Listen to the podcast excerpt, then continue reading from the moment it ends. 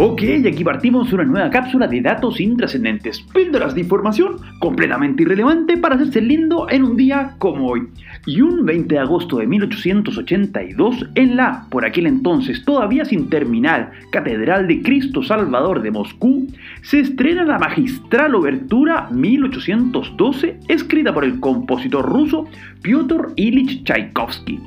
que si usted no sabe de qué obra le hablo, le comento que es aquella composición que suena cada rato en esa película de 2006 con la guapa de Natalie Portman llamada Before Vendetta o V de Venganza en español. Y bueno, si no vio esa película, le recomiendo buscarla en Spotify, iTunes o donde sea que esté escuchando este podcast para musicalizar su día, porque seguro le va a costar encontrarla en alguna radio comercial, como la que un día como hoy de 1920 saliera al aire en la ciudad de Detroit, Michigan, bajo el nombre de 8MK. ¿Y cuál es la gracia de esta estación en particular? Que hasta el día de hoy sigue funcionando, aunque bajo el nombre de News Radio 950 WWJ,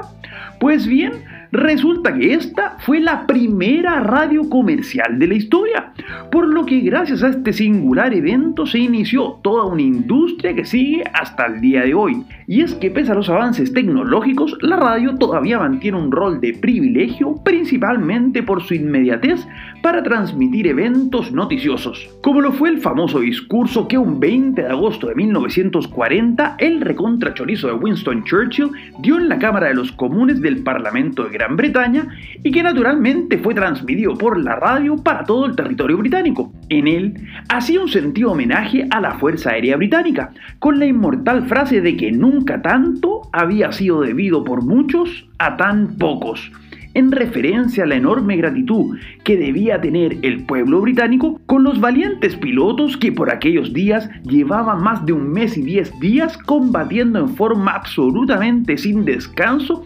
contra la Luftwaffe durante la llamada Batalla de Inglaterra, en el contexto de la Segunda Guerra Mundial. Porque recordemos que en el año 40 los nazis, luego de haberse faenado Europa por completo y sin mucha resistencia que digamos, apuntaron hacia Gran Bretaña y bombardearon Londres y sus alrededores por 113 días en forma ininterrumpida, con el objetivo de obtener la supremacía aérea necesaria para luego poder invadir la isla y la Royal Air Force, que era absolutamente superada en todos los números por la Fuerza Aérea Alemana, fue capaz de repeler todos y cada uno de los ataques enemigos para terminar devolviendo a los nazis por donde llegaron y con la cola entre las piernas, desatando la ira del loco de Adolf y empezando a cambiar el rumbo de una guerra que marcó los destinos del siglo XX. Soy Pancho Troncoso y les cuento que nos pueden seguir en Instagram en arroba conversaciones intrascendentes. Además,